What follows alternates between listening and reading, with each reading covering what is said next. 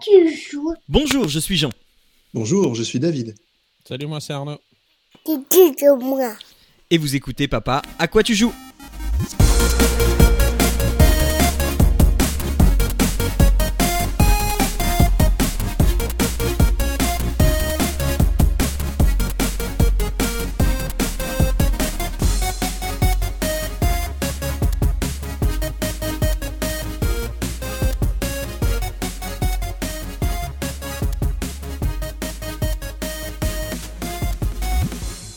À toutes et à tous et bienvenue dans ce 25 25e pardon, épisode du podcast pour les parents et les gens très occupés qui vous ouvrent une petite porte sur la culture vidéoludique. C'est Papa, à quoi tu joues? Aujourd'hui, on accueille, vous l'avez entendu dans le pré-générique, David. Bonjour David. Bonjour Jean. Ça va bien? Bonjour Arnaud aussi. Ça, va bien, tout à fait. Je sens une petite appréhension dans ta voix. Euh, légère. C'est la première fois que je fais ça, donc euh, c'est pas évident. Alors David Mais est là parce que c'est, oui voilà, David est là parce que c'est un de nos tipeurs et, et donc euh, et donc il a le droit d'être là et comme il a le droit d'être là, eh ben il est là, voilà. Je, Et voilà. je suis bien. Voilà. et bonjour Arnaud, comment vas-tu de ton froid canadien? Ah, ça y est, c'est, euh, la température a commencé à faire frisquette là. Ouais, ça y c'est est, assez t'es- rigolo parce que dans la même journée, tu peux te lever à moins 5 et tu finis la journée à 19. Donc c'est un peu, un peu ahurissant. quoi. Euh, Que dire C'est un peu compliqué pour s'habiller. Alors, C'est le système euh, des couches. des- voilà, ouais. Passons au jeu du mois. On a deux jeux du mois, alors euh, ne, ne tardons pas.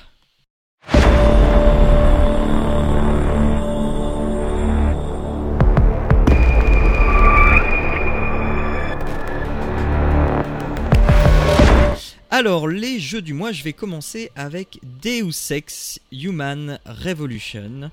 Donc, euh, ça faisait un moment que je l'avais dans ma bibliothèque Steam et euh, je, me, je me suis dit, allez, il serait peut-être temps de t'y mettre, mon gars, parce que euh, la suite va pas tarder. Donc, Deus Ex Human Revolution, c'est une licence âgée de 15 ans aujourd'hui. Le premier opus a vu le jour après le non-bug de l'an 2000.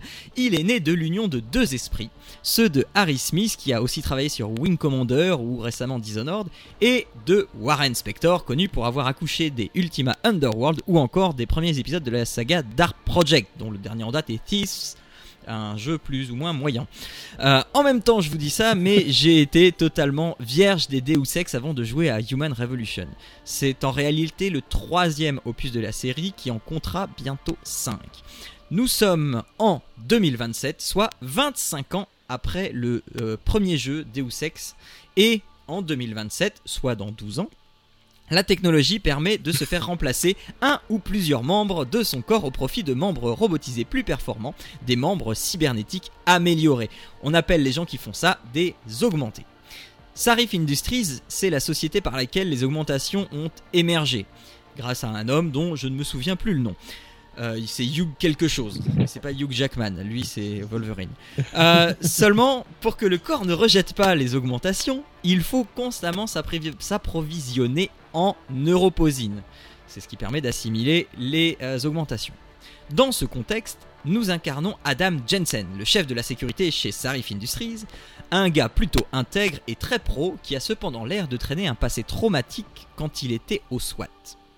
C'est la veille de la présentation d'une découverte importante.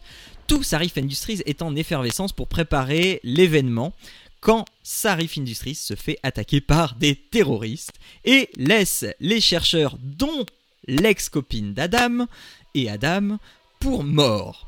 Seulement, Sarif Industries, alors, euh, et euh, Sarif, euh, Sarif c'est le gros patron, hein.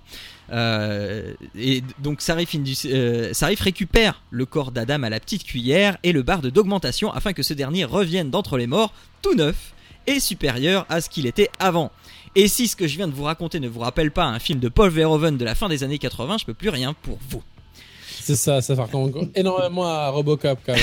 hein, Voilà. D'autant, d'autant que les deux histoires se passent dans la même ville de Détroit. Sauf qu'Adam a bien plus la classe que Robocop et son balai dans le rectum. Nous sommes ici en face d'une histoire de vengeance qui va se transformer en histoire de trahison et de conflit entre les humanistes et les transhumanistes, avec, euh, avec des enjeux économiques et politiques sous-jac- sous-jacents. C'est dur à dire, sous-jacents. Donc, Deus Ex Human Revolution est un FPS infiltration. Oui, je sais, comme ça, ça peut faire bizarre. Euh, mais pourtant, ce pari qui était loin d'être gagné d'avance a de quoi tirer son épingle du jeu. Si le côté FPS est somme toute assez classique, on vise, on tire, on tire dans la tête et on tue instantanément, on se rend vite compte qu'on est loin d'être quelqu'un qui encaisse relativement bien plus de 3 balles dans le thorax. Donc, le côté bourrin, on va plutôt éviter. Si- sauf si Ouais, évidemment vous êtes un plus, dieu Robocop, quoi, Voilà. missiles sont bougés. Donc, sauf si vous êtes un dieu du FPS, et dans ce cas-là, il n'y a pas de souci, allez éclatez-vous à désinguer tout ce qui bouge. Mais euh, moi, c'est pas mon cas. Ce choix révèle aussi d'un choix moral, le choix de désinguer tout ce qui bouge. Euh, au fil de l'aventure, en gagnant de l'expérience, Adam pourra débloquer ses améliorations dormantes et pouvoir, euh, par exemple, voir à travers les murs, sauter plus haut, pouvoir mieux encaisser les balles, euh, augmenter sa compétence de piratage ou encore activer un camouflage optique. Certaines de ces augmentations vont permettre à Adam de s'infiltrer de plusieurs manières différentes et de privilégier euh, une approche plutôt qu'une autre. Donc soit une approche euh, eh bien de contournement ou bien une autre qui nous amènera à neutraliser les ennemis un par un et à faire disparaître leur corps, ou encore en piratant les tourelles et les caméras de surveillance pour passer inaperçu à travers champ. En parlant de piratage, tiens, celui-ci prend une place importante puisqu'il va falloir vous en servir pour débloquer des ordinateurs, des portes, des coffres, mais on peut aussi utiliser les documents qu'on a trouvés pour obtenir ces mêmes codes et mots de passe nécessaires pour éviter le piratage. Donc, euh, enfin, c'est intéressant parce qu'on a toujours deux choix possibles, Euh, au moins.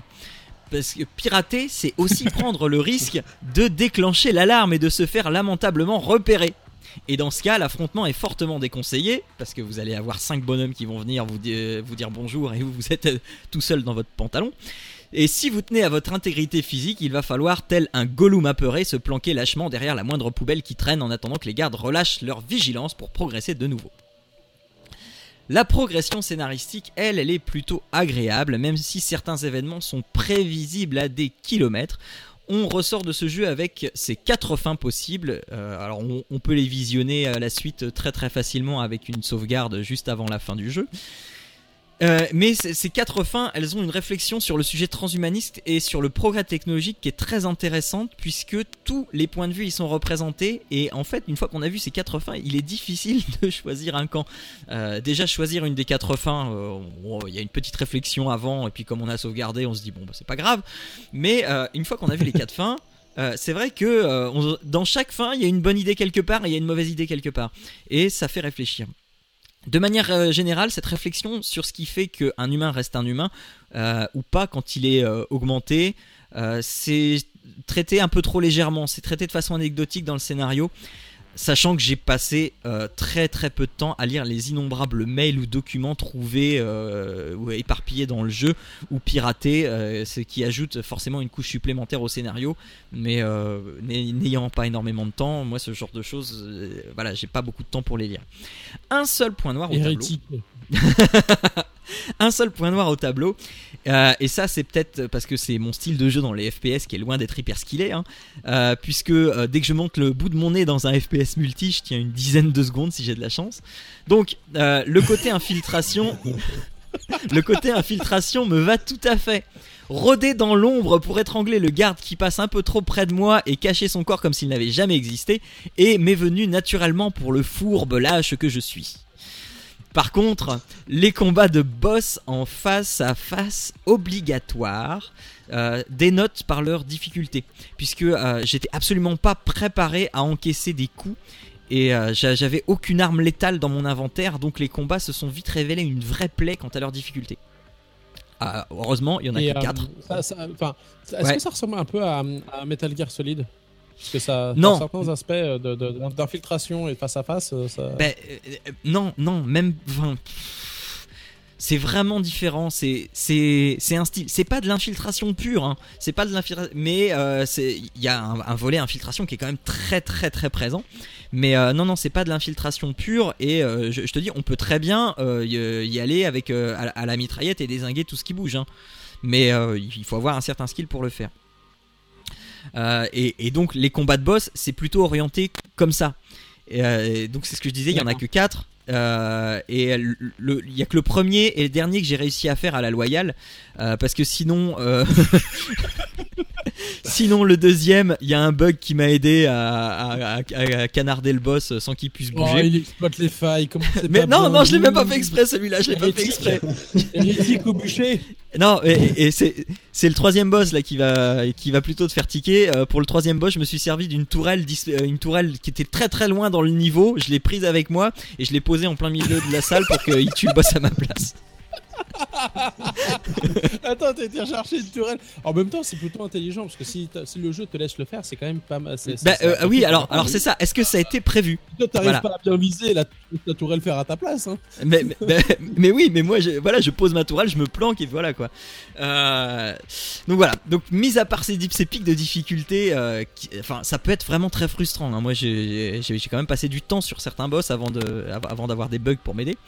Deus Ex a été très agréable, autant dans son gameplay, son histoire, et maintenant j'attends sa suite, euh, Mankind Divided, qui sortira au mois de février, en espérant que la réflexion sur la condition humaine y soit plus poussée. Mais aujourd'hui, pour 10 euros, ce serait quand même dommage de se priver de ce jeu sur PS3, Xbox 360, Windows, Wii U et macOS. Voilà, c'était Deus Ex Human Revolution. Il est aussi peu cher maintenant. Tu l'as trouvé, Ouais. tu, tu l'as trouvé sur, Euh, quoi, euh, sur Steam Sur Steam, ouais, sur Steam, il est à 10 euros en, en édition, euh, en édition, je sais- enfin, en édition Game of the Year, je crois. D'accord. Donc voilà. Cher. Maintenant, David, tu as un jeu. euh, euh, non, vas-y, tu voulais dire un truc avant? Non, je disais c'est pas cher, mais.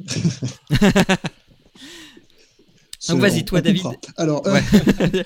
tu as un jeu à nous présenter aussi. Il s'agit Euh, de. Ouais, Alors moi c'est un plus petit jeu que toi quand même, hein. c'est quand même pas la même chose parce que moi j'ai pas, j'ai plus de console donc je ne joue plus à la console. Je sais, je suis un grand malade, Euh, mais et du coup donc je joue plutôt sur la tablette. Voilà, je suis une femme. Donc euh, je vais. C'est pour beaucoup. revenir au stade de tout à l'heure. Ouais, c'est ça. J'aime beaucoup ça. Ça rebondit bien. Non, mais c'est des rappels. J'ai le cerveau qui fonctionne, c'est un truc de fou. Enfin, bon. non, moi, je vais parler d'un jeu qui s'appelle Duet. Euh, Duet, c'est un jeu qui est sorti en octobre 2013 euh, et qui a été développé par le studio Cumobius. C'est pas facile à dire, c'est un studio aus- australien euh, qu'on connaît peut-être pas plus que ça visiblement, hein, mais bon, c'est pas grave. Euh, donc, c'est un jeu indépendant. Au niveau graphisme, on peut dire que c'est quand même relativement simpliste. Puisque c'est euh, deux boules de couleur, euh, sorte de boules de peinture en fait, on va dire, euh, qui tournent autour d'un cercle. Et il y a des formes géométriques qui vont descendre de l'écran. Et il faut faire tourner ces boules de couleur pour éviter les formes géométriques. Ça paraît ultra simple, ça paraît euh, assez facile, mais quand on se met dedans, c'est ultra difficile en fait. Ouais, c'est ça. Je, regarde, je suis en train de regarder le, le, le- comment dire, le, la, preview là sur Steam. Et c'est Ouais. vrai que c'est quand même tendu parce qu'en fait, il faut quand même dire que les deux boules de couleur ne, peuvent bouger que dans un cercle opposé. Enfin, elles sont Voilà. opposées dans un cercle. elles sont, voilà, elles sont l'une en face de l'autre et elles ne vont jamais se rencontrer. Quoi. C'est vraiment, euh, ça tourne sur le cercle euh, avec les deux boules l'une en face de l'autre. Donc c'est assez. euh, Ça devient C'est assez super hein. compliqué quoi. Parce que ouais, quand tu regardes la vidéo, enfin, je, je- on peut toujours inviter les, les éditeurs à aller voir sur Steam et, et ça a l'air d'être super Alors tendu. ceux qui sont sur Twitch ont la vidéo là en même temps. C'est, c'est, c'est, euh, ouais. Et t'as, t'as donc t'as, t'as, t'as- t'as réussi à avancer du coup dans le truc? Parce que je vois pas comment tu fais ça. j'ai- avancé un petit peu parce que c'est franchement pas simple. Euh, pour l'instant, j'ai pas rencontré les super formes géométriques qu'il y a dans la vidéo. Donc euh, Ah. je pense que c'est un gros teaser. Ça reste encore pour l'instant à des carrés, des rectangles et des rectangles qui tournent sur eux-mêmes, par exemple. Euh, une, une- c'est très réactif sur la tablette. Par contre, sur, une tablette Android, ça marche vraiment fabuleusement. Il y a une, une musique aussi qui est vraiment entraînante, qui, qui est faite par Tim Schill. J'ai, euh, euh, j'ai- commencé à chanter Tetris. je me suis retenu de justesse. On n'est pas loin. Il y, a- il y a de la ressemblance, hein, franchement, il y a vraiment de la ressemblance. Mais moi, j'ai trouvé ça super prenant, euh, très addictif. euh, et en même temps, c'est des niveaux tellement très très courts. Il faut, parce qu'il faut être vachement concentré pour passer toutes les formes que tu as à passer. Euh, mais c'est c'est super addictif, hein, franchement. Euh, moi, je vois, enfin, ce, qui, est marrant en fait dans, ce jeu, c'est euh, vraiment sa difficulté. C'est un peu un, Super Meat Boy là, mais en beaucoup plus basique graphiquement. Mais c'est le même principe de base, c'est-à-dire on avance, bah, on meurt, enfin techniquement c'est voilà, on, perd, on revient au début du niveau. On recommence sans cesse jusqu'à arriver au bout de la, de, de toute, enfin jusqu'à avoir passé toutes les formes géométriques. Donc c'est très, euh, ça peut être très énervant au bout d'un moment. Hein. Faut, ça dépend des jours où il faut, il faut avoir la machine pour respirer avant. C'est comme ça, c'est très bien. et, et, après, on peut jouer à ça pour s'énerver un petit coup, c'est sympa. Mais franchement, moi j'ai trouvé ça très très bon. Euh, après, c'est un jeu qui est, qui comme ça a l'air très basique euh, graphiquement et mais il y a, y a un, un, sujet euh, de fond qui est très important parce que c'est basé en fait sur un, un modèle euh, de, psychologique, on va dire, un modèle c'est le modèle de Kubler-Ross. Et en fait, ce modèle traite euh, des cinq étapes du deuil. C'est pas très gay, hein, je vous confie, oui, c'est vraiment pas très gay. Oui. Vu comme ça, mais en fait, tous les niveaux, ils vont porter un nom euh, par rapport à ce, modèle-là de, de, de Kubler-Ross. Il y a l'espoir, il, il, y a plein de choses comme ça qui vont. Et ça, dé, ça détaille euh, toutes les étapes de ce modèle. Et j'ai trouvé que le, justement les, les, taches de, les taches rouges et, et, et, bleues, quand on joue en fait, quand on touche un obstacle, ces taches elles restent sur l'écran, elles restent sur l'obstacle. Et je sais pas, moi ça m'a inspiré euh, le fait de, bah, ce sont toutes les difficultés qu'on peut rencontrer euh, pour, pour affronter ce deuil là et, et euh, effectivement, bah, ce sont toutes les marques qu'on va ressentir et, et, toutes les... et le fait de recommencer sans cesse, de revenir au début. C'est un peu justement cette hésitation, cette, euh, cette difficulté qu'on aura à, à, à, atteindre et à passer ce deuil, quoi, tout simplement, à faire ce deuil. Et je trouvais que c'était euh, un jeu aussi basique sur un fond aussi profond. Je m'attendais pas à ça, en fait. Voilà, pour moi, c'était oui, pardon. Vas-y. Non, non, ça, ça m'a. Euh, ouais, là pour le coup, je, je sais pas quoi dire. je commence à, tu vois, dire que je savais pas quoi dire. Tu m'as coupé le, la parole, Léon. C'est balèze quand même, hein, parce que j'ai quand même un gros débit. c'est ça. non, mais c'est vraiment. Euh, Enfin, j'ai rarement trouvé un jeu avec une profondeur pareille, même si tu le ressens pas quand tu joues forcément, mais quand tu lis et que tu vois ce qu'ils ont voulu faire avec ce jeu. Euh, je suis bien content d'avoir fait des recherches en fait sur, sur ce jeu-là, parce qu'au début, je l'avais pris juste comme ça pour son aspect un peu euh, de jeux courts, de jeux à petite phase, on va dire phase d'action. Tu joues un moment, tu, tu arrêtes. C'est mon type de jeu parce que j'ai pas le temps de jouer. Comme dirait Jean, on n'a pas forcément toujours le temps. C'est tout à fait le type de jeu qui peut correspondre à voilà quand on n'a pas le temps. Euh, et derrière, on s'attend pas à ce qu'il y ait une profondeur comme ça. Mmh. Et moi, j'ai trouvé ça vraiment euh, intéressant en tout cas. Et donc pour revenir sur la musique aussi, c'est donc Tim Chill, c'est un, c'est un artiste électro parce qu'il y a une musique vraiment électro derrière, mais c'est pas de la musique qui tabasse, c'est vraiment de la musique euh, presque envoûtante. Et euh, je trouvais ça très joli. C'est quelqu'un qui a fait beaucoup de remix et qui travaille en fait avec le, groupe Gauthier, qui avait fait euh, des grands tubes. Comme c'est australien, ben voilà, comme Gauthier est australien. Donc c'est un groupe qui a, bien marché. Et moi, je conseille vraiment d'aller écouter ce qu'il fait sur son SoundCloud et sur son Bandcamp. Bandcamp, qui est, je sais pas si vous connaissez ce site. Euh, c'est vraiment un site où il y a vraiment que des musiciens indépendants en fait. et il y a beaucoup de choses où ils vendent, le, ils vendent en fait leurs morceaux. Et il y a beaucoup de, de, bandes originales de jeux vidéo dessus. C'est assez impressionnant. Du 8 bits, des choses comme ça, où ça fait halluciner. Mais en tout cas, cet artiste-là, euh, j'ai trouvé euh, la musique colle vraiment parfaitement au, euh, à l'atmosphère du jeu et, et, en plus, elle peut vraiment s'écouter à part. Donc c'est vraiment intéressant. Mais vraiment, je m'attendais pas à, à, une claque comme ça sur, la, sur un jeu aussi peu profond au niveau visuel. Mais à côté, euh, c'est assez étonnant ce, ce rapport et, et, puis cette partie de, bah de, de, se baser sur un modèle quand même comme ça. Je trouvais ça assez. Ouais, ouais, moi, je... sur le coup. Mais... Moi, je l'ai testé euh, bon. quand, quand, tu m'en avais parlé pour, euh, pour l'émission. Moi, je l'ai testé et euh, je. Enfin, vraiment à l'arrache, la, à quoi. Et, et euh, j'avais absolument pas cette, cette explication derrière. Et c'est vrai que quand j'ai vu les noms des niveaux, ça m'a interpellé. Et donc maintenant, ouais, je comprends mieux. Ouais, ouais. alors, je vais. Moi, ça m'a surpris aussi, hein, je t'avoue, c'est ouais. assez surprenant, je m'attendais pas à ça, vraiment. Alors moi, je, je, vais rajouter un petit truc sur le gameplay, euh, parce que oui. moi, j'y ai joué sur, euh, sur euh, iPhone 6S, donc euh, c'est c'est pas pour crâner, hein, Arnaud, c'est parce que ça a de l'importance. Euh, J'allais faire une remarque comme quoi j'allais dire, tu vois, tu l'as placé ton iPhone. Tu vois euh, non, mais parce que euh, sur, sur l'iPhone 6S, il y a quelque chose qu'on appelle, euh, qui s'appelle le, le 3D Touch. Et euh, en fait, c'est plus t'appuies, plus. euh, Enfin, t'as as différents niveaux de pression en fait. pression. Voilà. Oui. Et, et là, euh, en fait, quand tu appuies sur le bord de ton écran de manière forte, ça, ça te permet de switcher sur une autre application.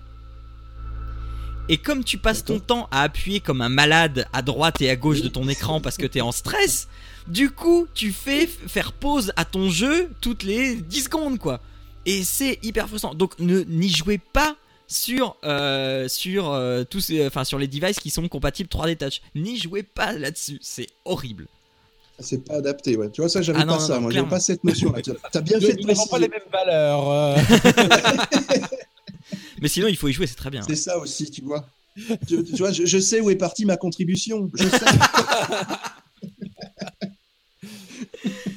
Donc voilà, alors euh, et-. donc on vous a conseillé euh, donc Deus Ex Human Revolution et euh, Duet. Alors ça va dépendre aussi de du temps que vous avez devant vous et euh, de, de- du type de jeu.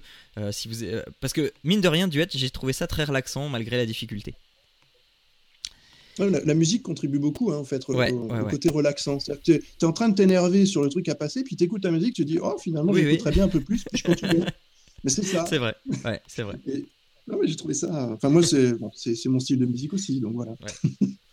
Euh, sinon, eh bien nous, euh, bah, où est-ce qu'on nous retrouve? Eh bien sur iTunes, sur SoundCloud, PodCloud et Deezer, mais euh, aussi sur le site de l'émission Papa à quoi tu joues.fr où vous pouvez nous mettre plein de commentaires qu'on lira euh, très, euh, de manière très, très attentive et on y répondra même. C'est formidable ce que veut faire la technologie aujourd'hui, mais aussi sur Twitter, Google et euh, Google Plus et Facebook. Google Plus n'est pas encore mort, donc on est toujours dessus. Et et, et, et, et voilà, et c'est bien. Donc, alors, je ne sais pas si on se retrouvera avant le mois prochain, parce que comme je l'ai dit en début d'émission, j'ai toujours pas de nouvelles de mon hors-série des deux ans. Donc, euh, donc ça se trouve, euh, euh, on, on- fera un, un- un- deuxième anniversaire tout seul dans nos coins avec nos petits chapeaux et notre euh, C'est ça. euh, voilà, euh, avec un bagel c'est un- et, et- et deux bougies dessus. Euh, mais euh, voilà, donc, donc je, je ne sais pas, mais ce qui est sûr, c'est qu'on se retrouve le premier, euh, le 1er décembre pour le- l'épisode de Noël où je ne referai pas mon imitation du Père Noël. Je suis désolé si j'en déçois certains. Oh non, ouais, c'est sympa, ouais, franchement. D'autant que, euh, enfin, moi quand je l'avais réécouté, je, je- je trouvais que cette imitation ressemblait aux, aux paysans de, de Warcraft. Et euh, Oh, les Donc voilà. c'est bien. vous réécouterez hein, celui de l'an dernier, comme ça vous me direz si effectivement je suis le péon de Warcraft. Euh, euh, Enfin voilà. Euh, en attendant, le générique, bah, c'est toujours RetroArts 8 Sense Remix qui est fait par Skullbeats, qui est dispo sur le site newgrounds.com. D'ici là, eh bien, on se dit au mois prochain, ça c'est sûr. Et d'ici là, jouez bien, faites un bisou à vos loulous et ciao à tous Ciao. Ciao.